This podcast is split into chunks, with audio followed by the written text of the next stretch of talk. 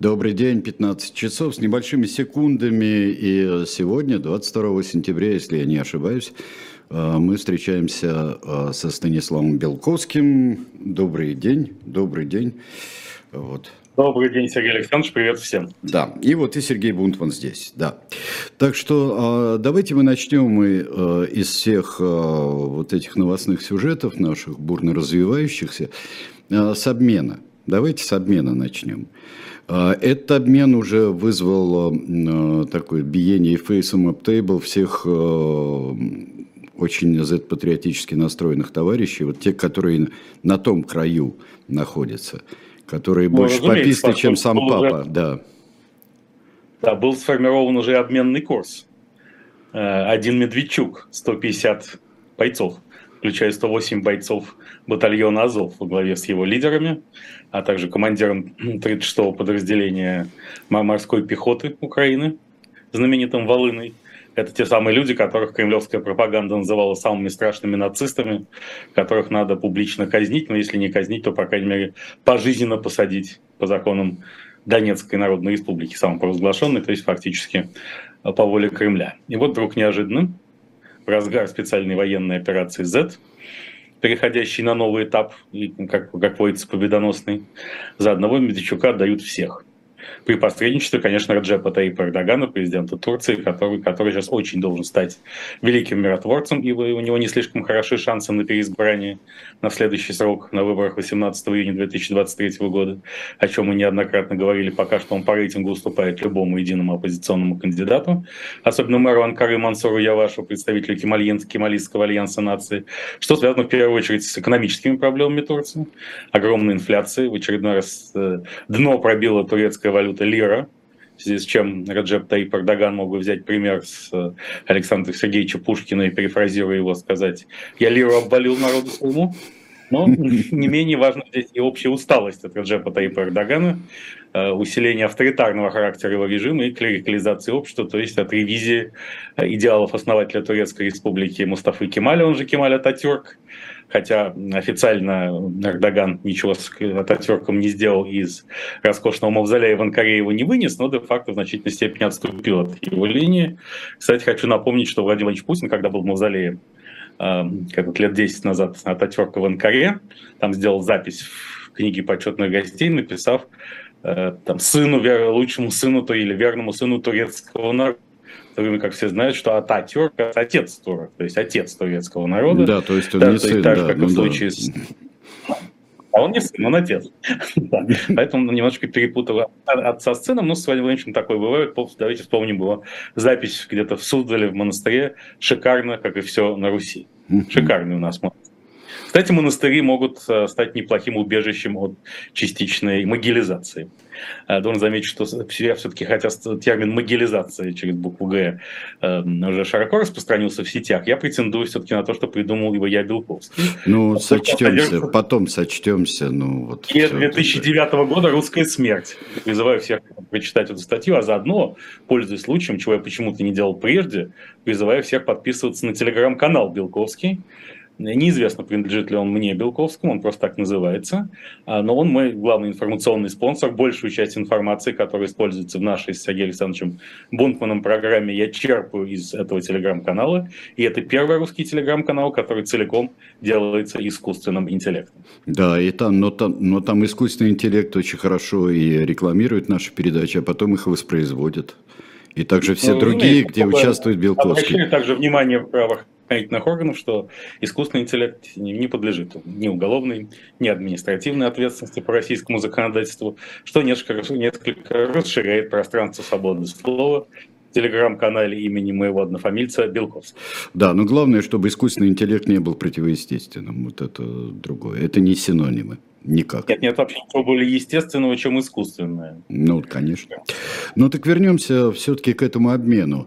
А, Медведчук, а, которого вернули, при этом мы слышали крики и сетования, и вообще и понукания Слуцкого Владимиром Рудольевичем Соловьевым, который говорил, ну как можно вообще такой, такую чушь, лучше рта не раскрывать, чем говорить, что а, Медведчука могут на азовцев поменять. Вообще это... Давайте просто напомним аудитории, что да. когда Виктор Владимирович Медведчука э, задержали, арестовали в Украине по обвинению в государственной измене, и, и он там сидел под домашним арестом довольно долго, сбежал из-под домашнего ареста, собирался переправиться в Российскую Федерацию через Приднестровье, тут его сцапали и поместили в СИЗО во Львове по официальной версии. На самом деле, естественно, это никогда до конца неизвестно. И тогда вот Леонид Эдуардович Слуцкий, новый глава ЛДПР, известный, известный своим женолюбием, проявил эту страсть не только к представителям прекрасного пола, но и к прекрасному Медведчуку, сказав, что можно, наверное, вернее, это было сказано, естественно, не тогда, когда э, была взята Азовсталь, и российские войска захватили э, те, те самых 108 азовцев во главе с их командирами, да, он сказал, что э, можно их обменять на Медведчука, в результате чего случился жуткий скандал. Не только Владимир Дольевич Соловьев, но и многие представители патриотической общественности РФ, кремлевские и около кремлевские и подкремлевские спикеры кричали, что, конечно, нет, это невозможно никогда, ибо, собственно, в э, показательном процессе над лидерами Азова э, состоит во многом смысл денацификации Украины, важнейшая составная часть этого денацификационного процесса. И вот тут такое. Слуцкий оказался прав, а все остальные не правы. То есть ясно, что, конечно, господин Медведчук близкий друг и родственник кум Владимира Владимировича Путина, и было понятно, что его бросит. И он постоянно думает о том, как бы его вызволить из лап режима нацистов и наркоманов. Но чтобы так, да, это многих впечатлило. Да, особенно в день, в день объявления частичной мобилизации. А это, так... был, это был пятикратный праздник. Это день объявления частичной мобилизации, э, день воинской славы России, день основания русской государственности в Новгороде Рюриком, то есть призвание варягов. И считай, днем начала русской государственности, как бы двусмысленно в нынешнем контексте это не звучало. Это день русского единства. Обо всех этих праздниках вроде как собирался сказать Владимир Владимирович Путин в своей, своей речи о частичной мобилизации, но забыл. Даже забыл о них во время выступления в Великом Новгороде в тот же день, у памятника тысячелетия Руси. И это, конечно, день рождения Владислава Юрьевича Суркова, который долгие годы курировал важные политико-дипломатические и околовоенные процессы на российско-украинских фронтах. Поэтому это многоликий праздник. Ну да. А, и как-то слез на глазах так не должно чувствоваться вообще-то у этого праздника многоликого. Ну, даже если они появляются, поскольку сейчас не до слез. Угу. Сейчас мы ну, знаем, э, на фоне частичной могилизации россияне очень активно пытаются покинуть Российскую Федерацию, чтобы встретить в оптимальной форме э, все могилизационные мероприятия, желательно за пределами РФ. Поэтому речь уже идет о том, чтобы, возможно, открывать военкоматы в посольствах и консульских учреждениях, куда россияне, сбежавшие из России, э, быстренько обратятся. Но прежде всего на границе надо открывать, в пограничных ну, пунктах. Там. Разумеется, особенно сухопутных. Собственно, уже вчера, как мы знаем, э, Финляндия объявила, что собирается закрыть вообще въезд и вход всем гражданам Российской Федерации, независимо от типа и характера их визы. И становится понятно, почему сопредельные страны так э, обеспокоились э, отменой туристических виз для россиян и блокированием шенгенских виз, ранее выданных. Потому что, все, предчувствуя всеобщую, не частичную, прошу прощения, это была оговорка по Фрейду, могилизацию, Э, они испугались, что десятки тысяч россиян просто хлынут на, на, э, через сухопутные границы в условиях, когда авиасообщений с Европой давно уж нет, практически с начала СВО Z, и в этой ситуации сухопутные границы становятся абсолютно чувствительными и проницаемыми для людей, которые не хотят прямо сейчас исполнять свой долг на, присоединяемых к РФ территориях и в режиме их обороны. Ну, мы знаем, что Израиль устами премьер-министра Еры Лапида заявил об увеличении рельсов авиакомпании «Эль-Аль» для вывоза всех, особенно евреев, кто хочет быстренько уклониться от могилизации. А, но при этом до 31 октября на эти удвоенные рейсы билетов уже нет, а единственный билет экономического класса, который вчера существовал на это 31 октября, стоит 2000 евро. А вообще цены на а, авиаперелеты в дружественные страны, поскольку в недружественные страны уже все отменено давно, как мы знаем, полгода назад, э, выросли в 10-15 раз. То есть, иным словом, э, частичная могилизация дает огромный импульс развитию авиаотрасли. Но ну, сегодня, только, но сегодня, но сегодня же нам объяснили, что э, это все преувеличено. Сегодня среди пунктов, которые это, вот указа... да, сегодня указание было. Да, да, да. Сегодня было указание, как надо что воспринимать. Что это все да. преувеличено. Ну, конечно, это у Бориса Николаевича Ельцина одна из хороших шуток была, как э, однажды его один из его родственников опоздал на семейный банкет или ужин не знаю, как правильно сказать, и сослался на то, что когда он добирался до резиденции Ельцина, была большая пробка. Ну, так сказать, на что Борис Николаевич ответил, ну что ты морочишь голову, вот я сейчас ехал, никакой пробки не было. А, ну правильно, да. И Дмитрий Сергеевич Песков, он не увидел значительных масс, поскольку когда он появился, видимо, в вип-зале Шереметьево через специальную видеокамеру, там, так сказать, столпотворения не наблюдалось в зале официальных делегаций. Но сегодня Дмитрий Сергеевич Песков отвечал не только на вопрос о могилизации, но и про своего сына Николая Чоулза, которому звонили представители Алексея Анатольевича Навального и спрашивали, собирается ли он явиться в военкомат завтра в 10 утра. Это будет решаться и... в других местах, вот примерно так он ответил. А он сказал, я, во-первых, господин Песков, сказал да. он. Это, так сказать, еще Иван Алексеевич Бунин в окаянных днях говорил, что русская революция с ее хаосом и всеобщим погромом немало характеристических черт. Первое, это когда начинают вместо «отнюдь нет» говорить просто «отнюдь», а второе, когда подписываются там товарищи Крыленко, Дыбенко и Антонов Овсеенко. Это все равно, сказал Бунин, как если бы я подписался господин Бунин. Вот традиции товарищей Крыленко, Дыбенко и Антонова Овсеенко действует Николай Чоус, он же господин Песков, а немногие знают, что он, между прочим, служил в ракетных войсках стратегического назначения, Украине 2008 по 2010 годы, а в мае 2012 года с ним случилось вообще нечто сверхъестественное. Он участвовал в параде Победы на Красной площади. Поэтому, безусловно, он первейший кандидат на могилизацию и защиту интересов Родины на украинских фронтах. Но при этом он сказал, что это представителям военкомата, за которых выдавали себя соратники Алексея Навального, что, так сказать, этот вопрос будет решаться на другом уровне. Чуть более скромно он также по смыслу ответствовал сын Михаила Владимировича Мишустина, премьер-министра Российской Федерации, что еще раз доказывает, россияне элитных пород на не войну не пойдут. А интересно, дорогих россиян.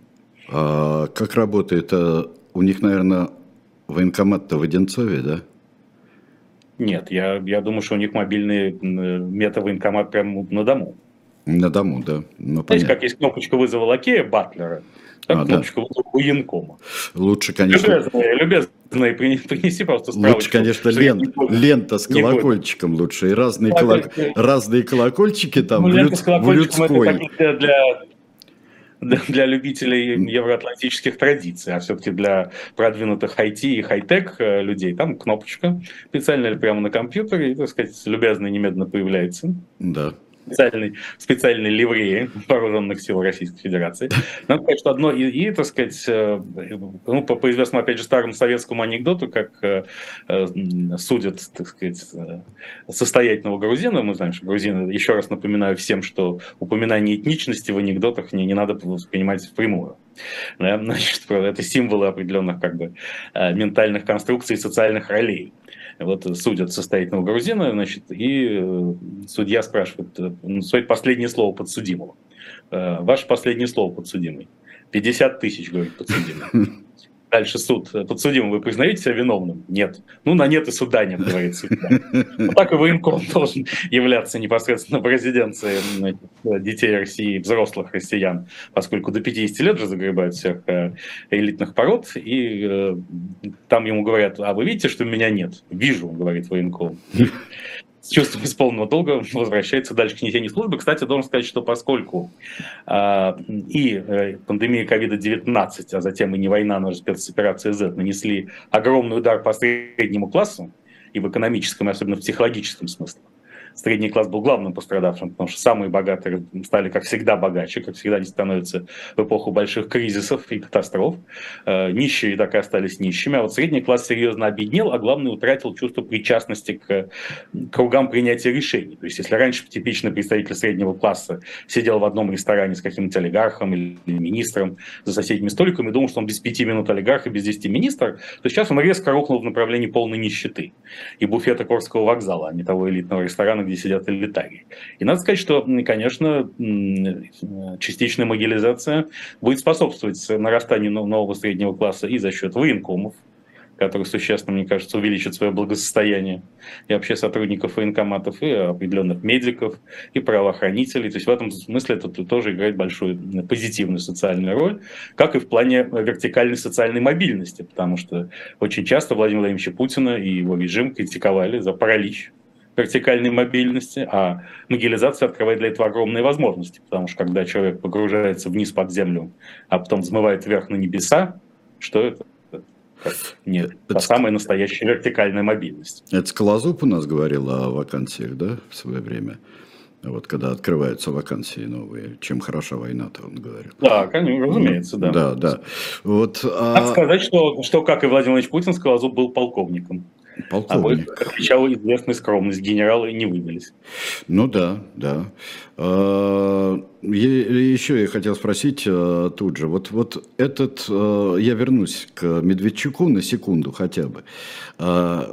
Я понимаю, что он а, не чужой человек, родной человек, но он как-нибудь политически тут нужен, тем более, что э, ему вот высказана была идея, и сегодня она так витает несколько, а что он пригодится на вновь присоединенных, которые будут ну, присоединены территории. Искусственный интеллект вчера сформулировал в телеграм-канале Белковский, сейчас она подхвачена. Да. Надо сказать, что искусственный интеллект, который генерирует телеграм-канал Белковский, да нельзя скромен, он никогда не жалуется, когда его идея расходится без всякой ссылки, поскольку он является, не является субъектом не только уголовного, но и гражданского права. На сегодняшний день в Российской Федерации пользуется и всеми преимуществами и страдает от всех недостатков этого, этого абсолютного правового изгнанничества.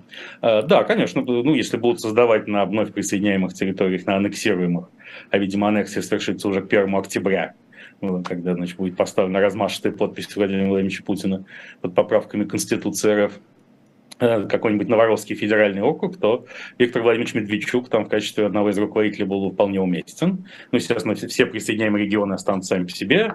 ДНР и ЛНР сохранят свои названия, как мы знаем. Э, Запорожье, Запорожская и Херсонская область могут стать краями. Сейчас мы об этом отдельно чуть поговорим позже. А чтобы не сбиться с мысли, а там может появиться Виктор Владимирович Медведчук, и что-то мне подсказывает, что там может появиться и Дмитрий Олегович Рогозин. Все-таки, Дмитрий, а почему Дмитрий ну, Олегович Рогозин? Просто его просто некуда деть сейчас?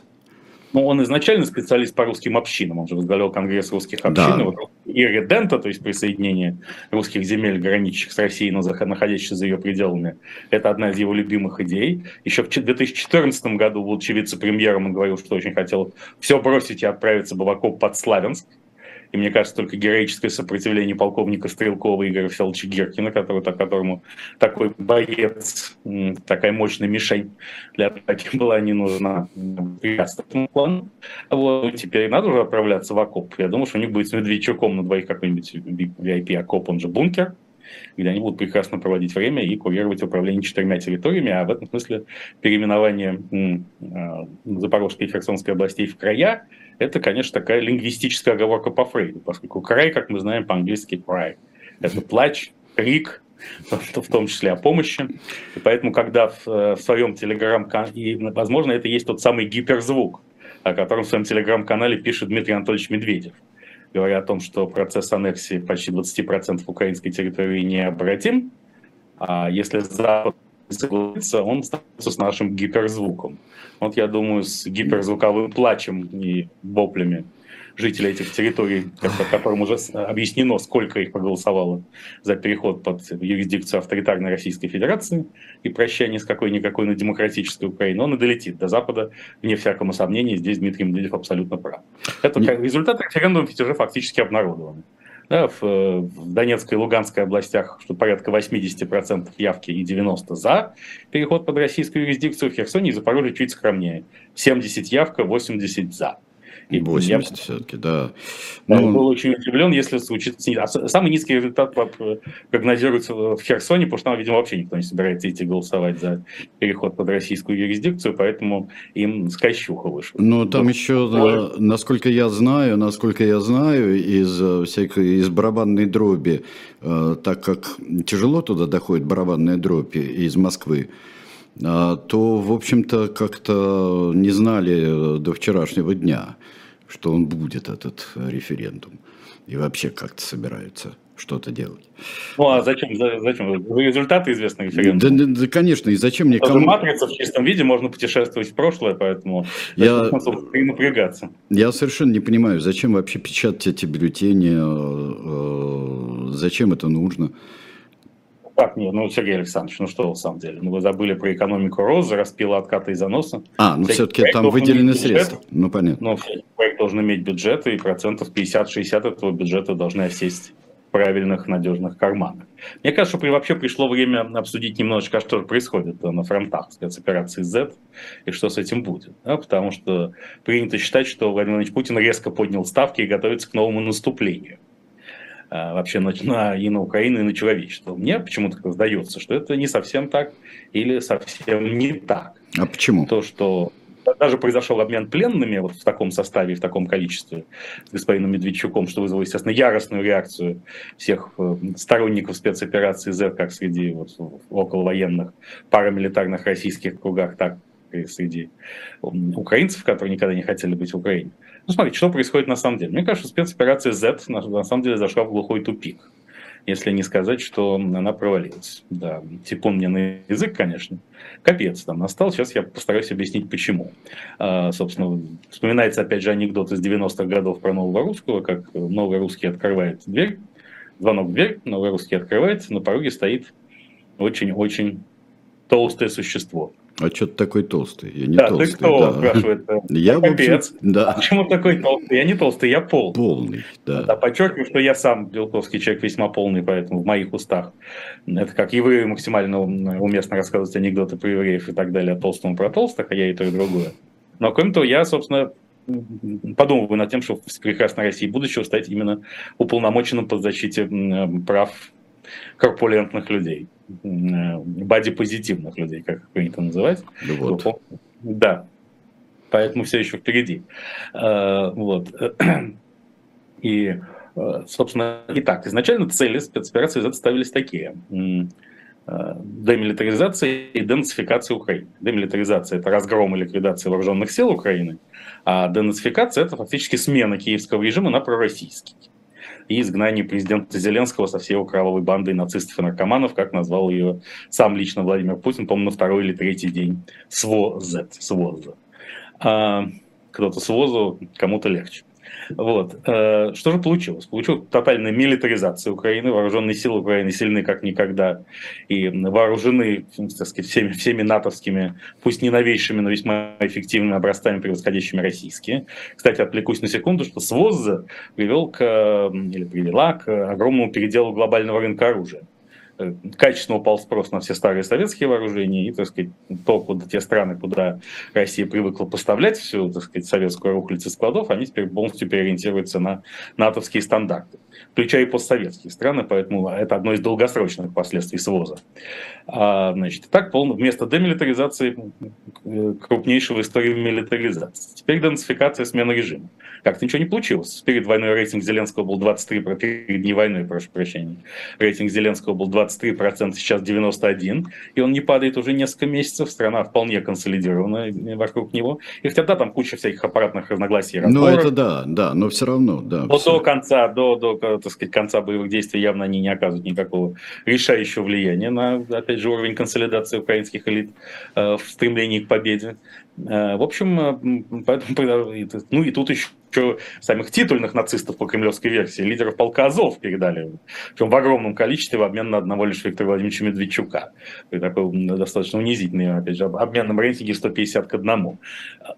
Очень почетным Медведчука, но не с точки зрения денацификации. Надо сказать, что вообще сам образ торжествующего режима нацистов и наркоманов, он сыграл злую шутку, мне кажется, вообще с мировым сообществом. Потому что как раз на этом фоне президент Колумбии, новый, бывший лидер левых повстанцев, выступая на Генассамблее ООН, заявил, что надо легализовать кокаин в глобальном масштабе.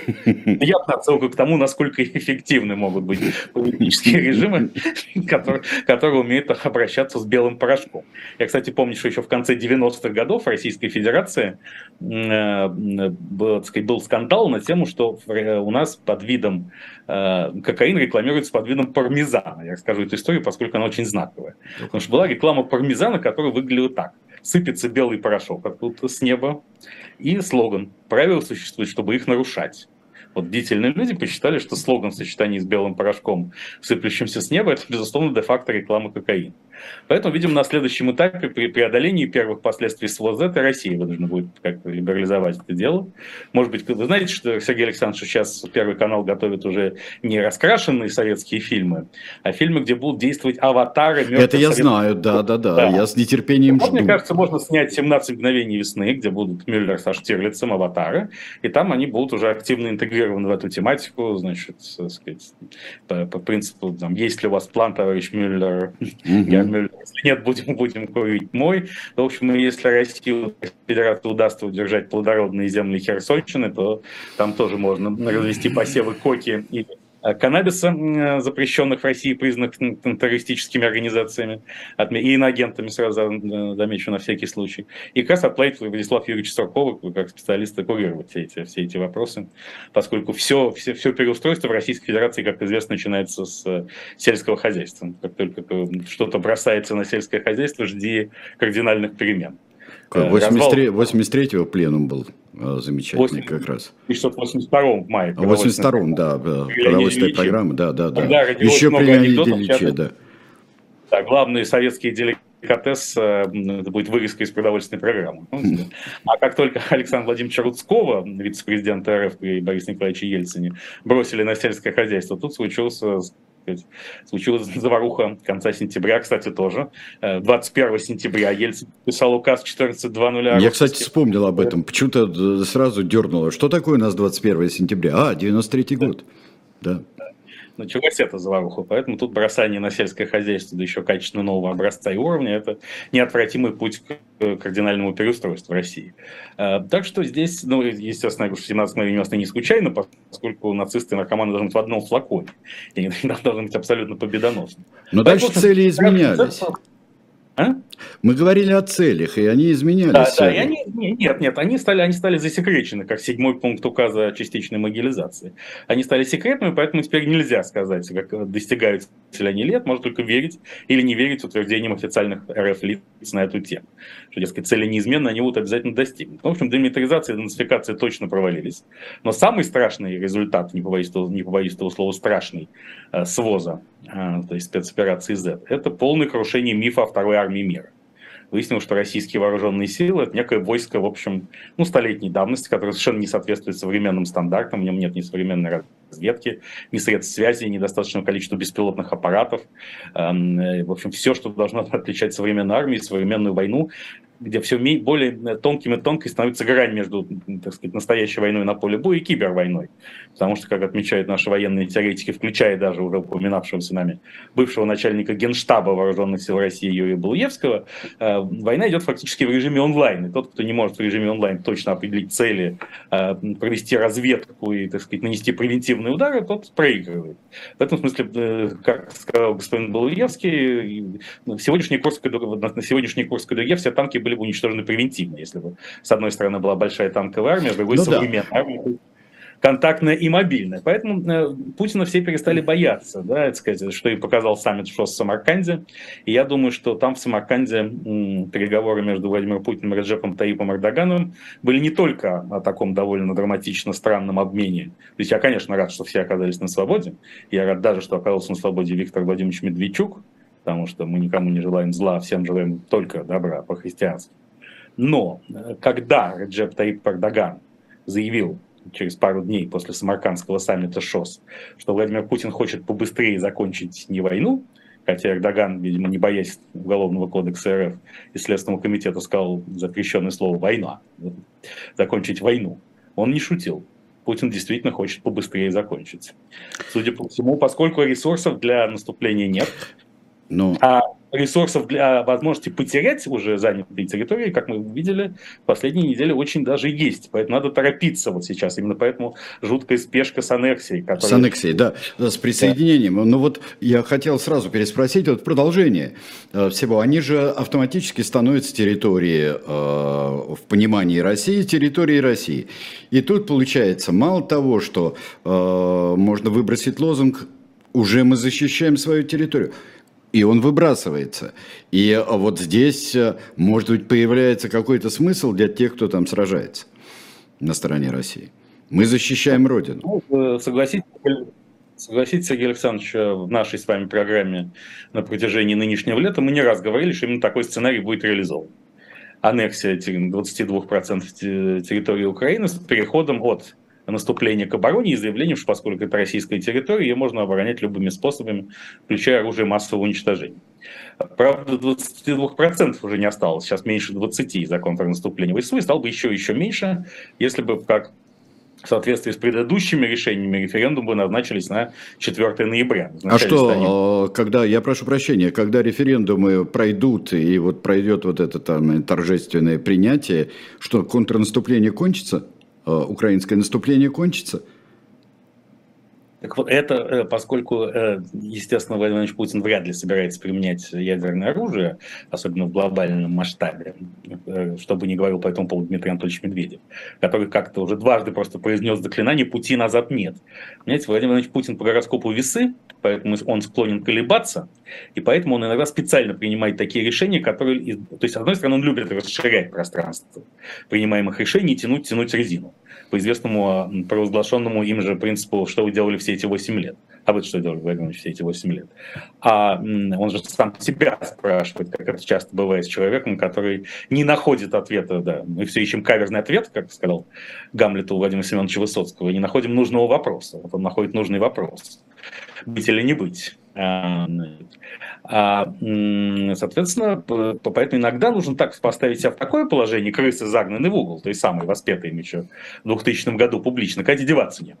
Вот он, он поставил себя в положение, когда ему деваться некуда, и больше тянуть с аннексией он не может. Совершенно понятно, что в постсамаркандской реальности, когда с Эрдоганом впервые все это обсуждалось, и когда действительно я верю в то, что Путин хочет закончить войну, потому что он понял, что СВОЗ, СВОЗ провалился выиграть не войну невозможно, даже, даже путем могилизации, потому что могилизация, ну, сейчас когда вот 100 тысяч, потом 300, Катя, новая газета Европа докладывает нам, что, сообщает нам, прошу прощения, докладывает и я обычно, э, новая газета сообщает, э, что в этом закрытом седьмом пункте указа о могилизации там стоит цифра миллион, я не берусь об этом судить, но в любом случае э, эта не война не может проглотить даже 300 тысяч, не говоря уже миллионе потому что людей надо готовить и обучать. Это занимает время. От месяца по утверждению российских сенаторов до трех, как говорят военные эксперты. Если по-человечески все, конечно, по-человечески делать не будут. Допустим, даже месяц, значит, основная Бою, масса. Ох, боюсь я, что не, не будет настоящей подготовки никакой. Может, не будет. Но нет, нет офицерского корпуса в достаточном составе после его радикального сокращения в процессе военных реформ господ Путина и Анатолия Эдуардовича Сердюкова. Но это была абсолютно путинская реформа, поэтому Сердюкова надо только хвалить, потому что он очень качественно именно ее реализовал. А идеологию всю принимал, утверждал Владимир Путин. Как мы знаем, э, российская армия должна быть не советской армией, готовой к большой неядерной войне, как и ядерной, впрочем, тоже, а достаточно компактным войском для спецопераций. Ну вот получили компактное войско к спецоперации, и в большой неядерной войне оно оказалось совершенно не готово, ничего с ним делать нельзя. Потому что нельзя неожиданно взять откуда-то тысячи тысяч офицеров для этого. Так же, как мы знаем, нет э, техники, экипировки, амуниции. Если на прошлой неделе собирали 500 тысяч рублей на бригаду спецназа в Херсоне, то сегодня 3 миллиона рублей на какую-то бригаду в Авдеевке. Авдеевка, которую берут уже 220-й день, э, вообще превратился в какой-то Иерусалимский храм этой спецоперации Z. Кажется, что именно то, что отстояли Авдеевку и сыграло решающую роль в СВОЗе. Вот. Поэтому выиграть нельзя. Значит, надо фиксировать прибыль и уходить из спецоперации, пока не поздно.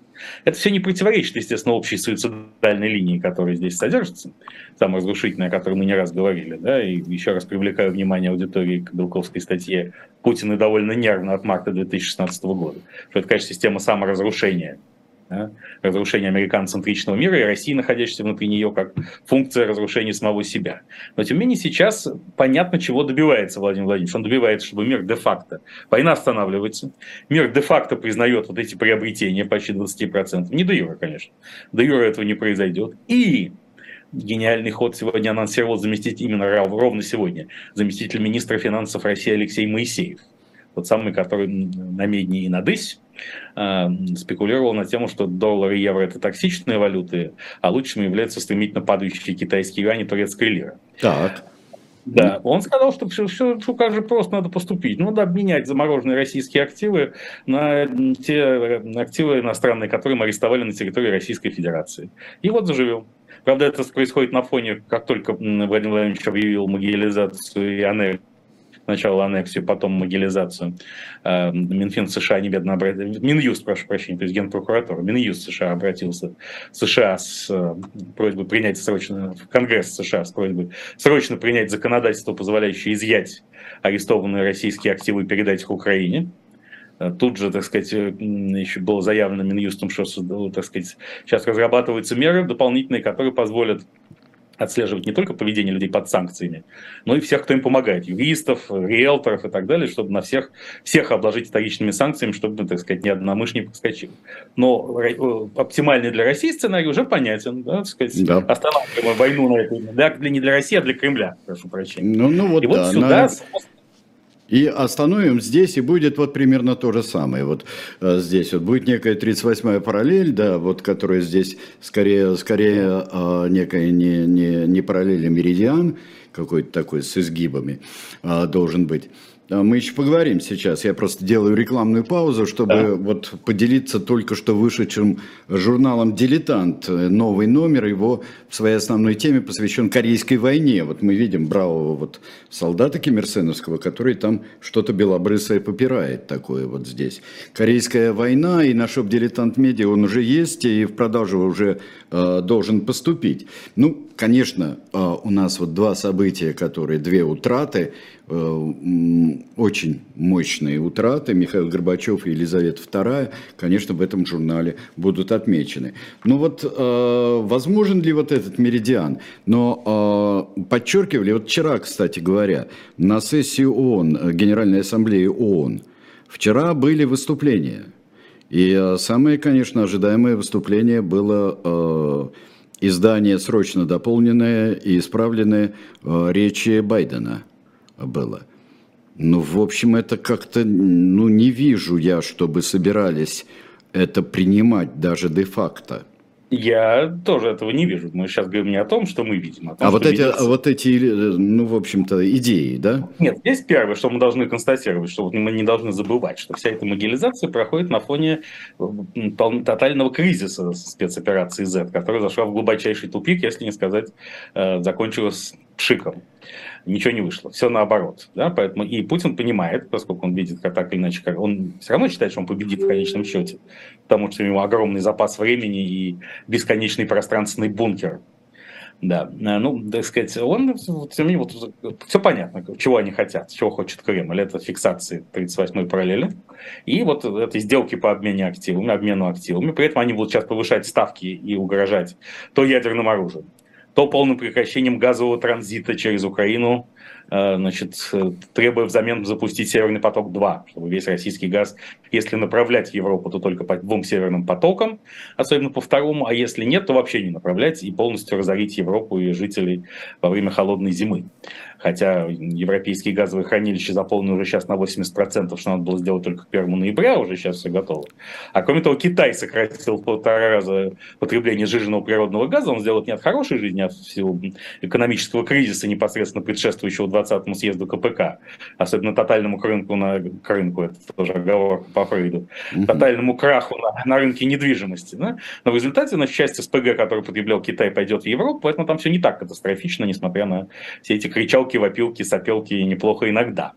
А, что, и вот, дескать, и если вдруг неожиданно Запад фактически принимает, что ВОЗ останавливается на границе аннексированных территорий, боевые действия прекращаются, а активы обмениваются по принципу Моисеева, да, все российские арестованные активы обменяются на иностранную собственность, на, на разблокирование иностранной собственности и снятие всех ограничений на вывод капитала из РФ, то тогда можно полноценно запустить газ и через Украину, и как угодно, и, так сказать, спасти Европу в эту самую тяжелейшую для нее зиму. И вот э, господин Эрдоган, который главный посредник по всей этой истории, а, кстати, в контексте обмена военнопленными еще сейчас идут утечки о том, что мог определенную роль играть легендарный Роман Аркадьевич Абрамович, и на этом основании снова будут требовать да, где-то мелькает, и в э, искусственном интеллекте тоже мелькает. Да, искусственный интеллект отследил эти да. колебания воздуха, которые складывались трубочкой во фразу Абрамович, тоже входящую в тот гиперзвук, который должен услышать Запад. Посмотрим, что там будет. Вот. И, и так сказать, но э, Запад не, уже не готов ни к какому компромиссу, на мой взгляд, с Владимиром Владимировичем Путиным. Эти красные и черные линии давно уже пройдены и перейдены. А, поэтому здесь избыточных иллюзий у Кремля быть не должно, но они есть потому что Владимир Путин по-прежнему верит в огромную разрушительную силу собственного гения и тех ресурсов, которые у него есть. Э, он верит в безграничные возможности, в том числе и мобилизации. Ну что там в, сущности? Конечно, призвать миллионов 20 было бы сложно, но даже миллион призвать для чего?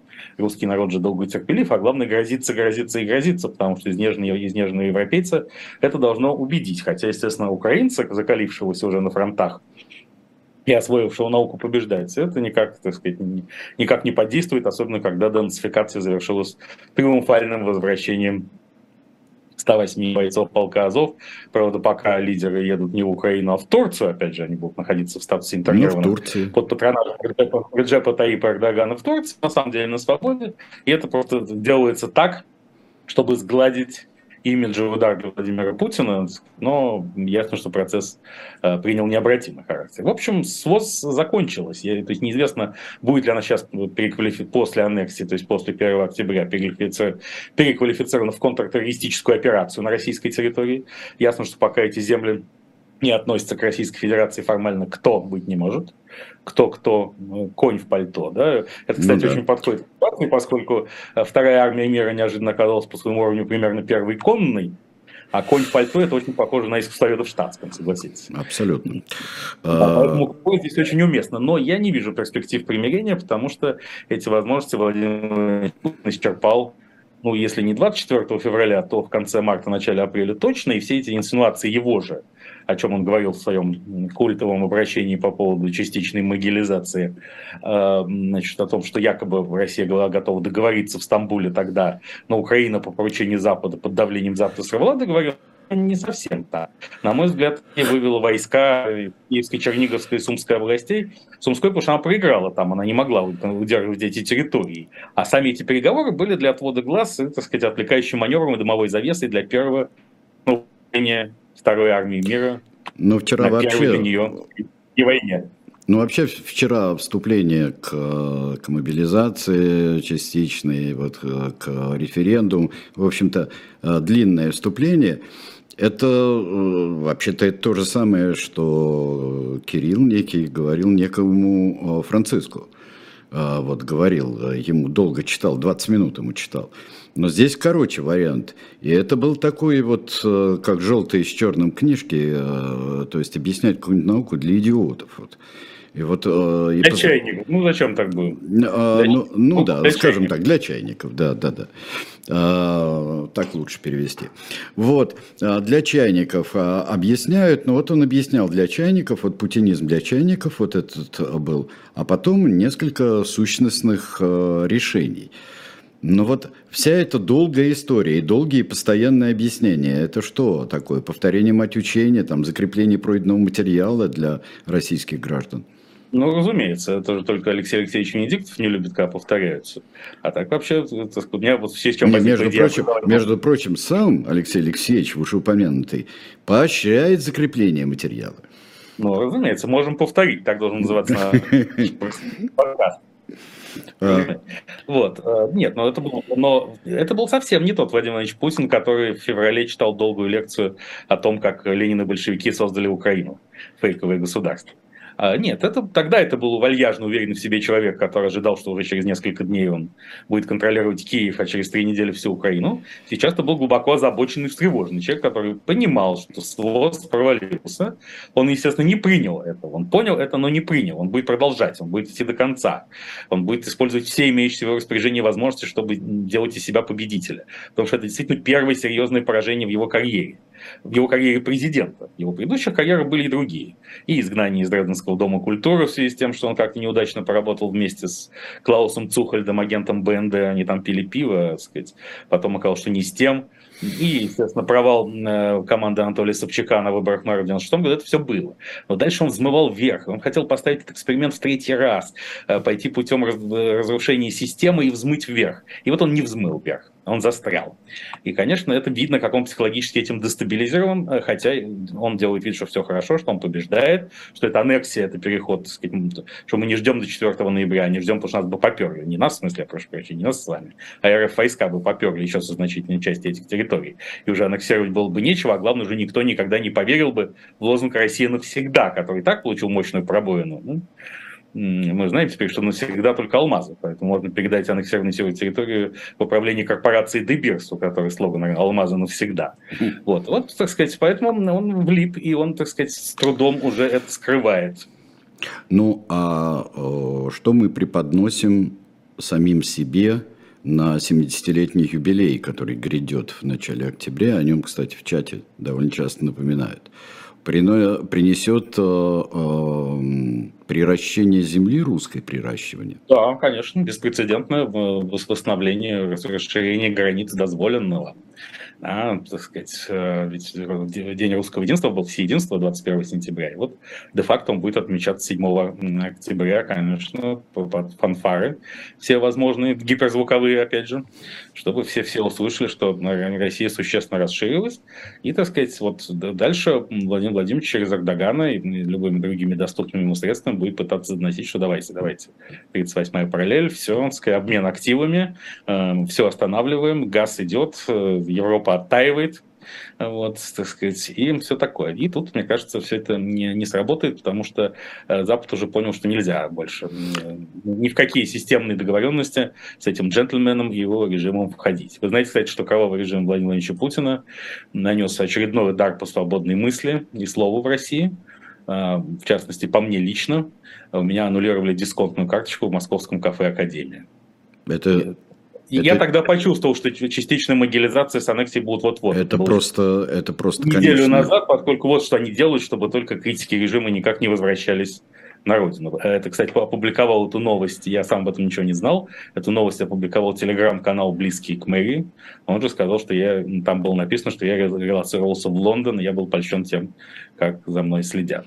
Ну вот э, я так думаю, что э, все признают на международном трибунале который когда-нибудь будет. Вот это нет. А вот это... этого никогда не признать. Все скажут, а вот это нет. Здесь. Ну, в конечном счете, поскольку я все-таки обуреваем христианским все прощением, я сформулирую условия, на которых я напишу письмо в трибунал, и за это простят. У меня вопрос.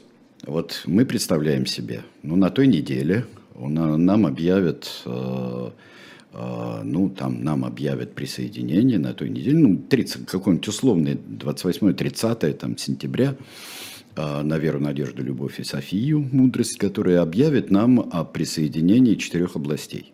Частично, ну, в общем, территорий больших. А, замечательно. А, триумфально прирастили земли. И вот 7 числа октября все равно продолжаются боевые действия. Украинская армия никуда не делась. Украинская армия, предположим, действует так же, как и сейчас – так же, как и сейчас. И продолжается Великая битва за Авдеевку, но не будем иронизировать, там очень важные вещи э, происходят. Вот действие юбиляра. Что он будет делать? А, юбиляр же тактика, а не стратег. Он, об этом он подумает завтра. Он рассчитывает, что до 7 октября как минимум 100 тысяч новых штыков уже будут на аннексированных территориях. А еще там в течение двух месяцев еще, еще 200 сверх ним, и это, соответственно, поменяет, что-то поменяет. Что это поменяет, непонятно, потому что, опять же, а где же обучение, о котором говорят даже горячие сторонники СВОЗа, минимум месячное, а на самом деле необходимо трехмесячное, где же вооружение, потому что в своем сакральном обращении Владимир Владимирович призывал оборонную промышленность резко нарастить выпуск продукции, но резко нарастить его нельзя, потому что наше вооружение очень сильно зависимо от иностранных комплектующих и технологий, а их нет.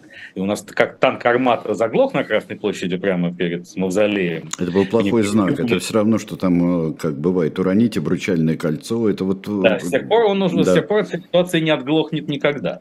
И действительно, Россия совершенно не готовилась к спецоперации Z э, в этом смысле. Но, опять же, были расчеты на то, что это будет Блицкрик, и э, Запад в ужасе э, не введет таких санкций. Нет, не было ни Блицкрига, чему мы обязаны Украине, ни, так сказать, ни, ни полного замешательства и помешательства Запада. Хотя, кстати, российские олигархи по-прежнему, которые, в отличие от простых россиян, блокируемых и сопредельными, не только сопредельными странами, имеют виды на жительство, а многие паспорта европейских стран, стремительно пытаются выйти из-под санкций. Может быть, у кого-нибудь, прежде всего, конечно, у эксклюзивного Романа Аркадьевича Абрамовича, это и получится, что станет очередной моральной победой и доказательством того, что за деньги, за взятку можно решить все. Вот и не надо, пусть западные лидеры не делают вид, просто, так сказать, как известно, если женщины, которые не продаются по старому пошлому анекдоту, да, они очень дорого стоят. Вот, так сказать, типа западные элиты именно являются дамами такого типического поведения. Вот, все, все, все еще возможно, и возможно определенные тактические успехи Путина, но не, ну, я стратегически не вижу никакого выхода из этого тупика без полного пересмотра философии вопроса. А, естественно, на уровне Владимира Владимировича это невозможно. Ну, что он будет, так сказать? Он будет ужесточать, в первую очередь, репрессии, и в том числе могилизационные репрессии внутри страны. А что он еще может делать, как не бомбить Воронеж? Ну, а, да, может быть введено действительно военное положение. Военное хотя... положение вполне возможно. Вместе с режимом контртеррористической операции будет введено на новых, вновь присоединенных территориях, поскольку будет объявлено, что эти территории не полностью, хотя они являются официально юридически российскими теперь, по Конституции измененной, э, не полностью контролируемой Российской Федерацией, на них находятся иностранные войска, и Россия является жертвой агрессии. Это, собственно, та конструкция, которую мы с вами тоже на протяжении лета... Да, все время говорили об этом, да. Да, и вот, значит, там и будет военное положение, все такое. По всей стране, конечно, его не будет, поскольку до такой степени паники довести свой верноподданный народ господин Путин не сможет. А вчера было вот следующее, после самого начала всех этих дел, после февраля, а, вчера было а, самое крупное выступление, наверное, в разных городах. А, выступления, причем молодежи были. У нас 1300 там с чем-то, это во всяком случае, когда я читал последние сводки, э, арестованных, э, раздача повесток, как э, подарков на избирательных участках, примерно так. Вот это, это всплеск какой-то отчаяния или такого вот возмущения, которое вдруг нашло выход после полугодичного перерыва, наверное, все-таки. И то, и то, и другое. И то, и другое. Потому что само выступление Аллы Борисовны Пугачевой, оно случилось, кажется, после нашего эфира в минувший четверг, да, ведь правильно? И Максима Галкина, Максима Александровича объявили иноагентом в пятницу после нашего эфира. В субботу было в Инстаграме знаменитое заявление Аллы Борисовны Пугачевой. То есть наш прогноз, что она может стать центром консолидации э, антиневоенного протеста, а э, зам деревня Грязь столицы свободной России – деревня Грязь, напоминаю, находится в Одинцовском городском округе э, Подмосковье, и там находится там резиденция Аллы Борисовны Пугачева и Максима Александровича Галкина, в общем, подтвердился. Э, и Алла Борисовна Пугачева ведь тоже это голос русской интуиции, она вовремя все сказала, именно когда накопилось, да, за полгода представление о том, что СВОЗ зашел совершенно не туда, и он не, не сулит России никаких успехов, а ровно наоборот может явиться крупнейшим национальным поражением уж точно за всю постсоветскую историю, если не, не за гораздо более длительный этот период. Да, да, да. И, но это был всплеск, всплеск отчаяния тоже, поскольку всякая компанейщина же в России существует в первые дни и недели с момента объявления, с момента свистка, поэтому сейчас именно в первые дни и недели будет масса всего, там уже проверять документы в поездах, уже военкомы в разных регионах от Курской области до Татарстана издают приказы о том, что нельзя покидать не только территорию субъекта. Якутия еще даже. Да, и там и Якутия, и Дагестан, и все, что даже нельзя покидать э, собственное муниципальное образование, пока ты не получил повестку или точно не убедился в том, что тебе ее не дадут. То есть э, помимо, э, конечно, всеобщем частичная могилизация, она стимулирует вертикальную мобильность, как мы только что выяснили, под землю и на небо, но она парализовала горизонтальную мобильность российского человека, который все больше рвется на свободу. А, что, вырываясь на свободу и сдвинув плечи, как Самсон, обрушу каменные своды на многолетний этот сон. Помните стихи Варлама Шаломова, которые описывают суицидальный проект СВОЗ Владимира Владимировича Путина, его тайную, глубинную, потаенную, не тайную, а потаенную мотивацию. А, поэтому тут что, что это не то происходит. Уж не хотел многонациональный РФ народ во всем этом участвовать. Он хотел делегировать эти полномочия непобедимому главкому и его второй армии мира. Выяснилось, да, это где-то там, это где-то там, кто-то там. Главкома, ни второй армии мира уж точно нет. И что это как-то все это... Но другое дело, что за 30 с лишним лет со времен перестройки, конечно, российский народ полностью атомизирован, стоит в массе своей из людей, которые считают, что лучше, гораздо вероятнее можно выжить в одиночку, чем в результате каких-то коллективных усилий, что любые коллективные усилия обернутся против тебя, кто-то нагреет на тебя руки. Именно в этом во многом причины неудач э, всех оппозиционных проектов Российской Федерации путинских времен, в том числе и таких ярких, как проект Алексея Анатольевича Навального которым, кажется, впаривают очередную уголовную статью сказать, э, за то, что антивоенную пропаганду, антиневоенную пропаганду уже в сезон, это, я думаю, все равно, поскольку он прекрасно понимает, что он выйдет из тюрьмы не, не, не когда суд сегодня скажет, а э, когда закончится спецоперация Z в самом широком смысле. Не, не только боевые действия, но и вообще, так сказать, вся эта э, история с попыткой обрушить американоцентричный мир на нашу бедную русскую голову.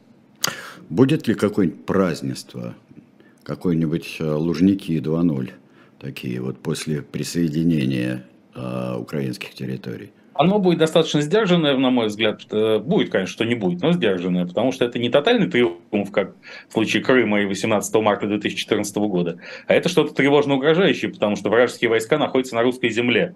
Мы обороняемся. Это и есть оправдание частичной могилизации. Да? Потому что если бы мы наступали, она была бы не нужна. А тут, во-первых, мы, не Украина с нами воюет, а все НАТО, которое завалило Украину оружием, развеяв наши надежды на ее демилитаризацию и денацификацию. Вот. И НАТО наступает. Это, натовские силы просто вторглись на российские территории, поэтому здесь не, не до фанфар. Здесь нужно как раз, так сказать, да, конечно, надо оценивать наш успех в том смысле, что мы чего-то добились, зафиксировали прибыль, повторю этот термин, да, но Тревог еще много, и поэтому надо отправляться на фронта и все это дело защищать.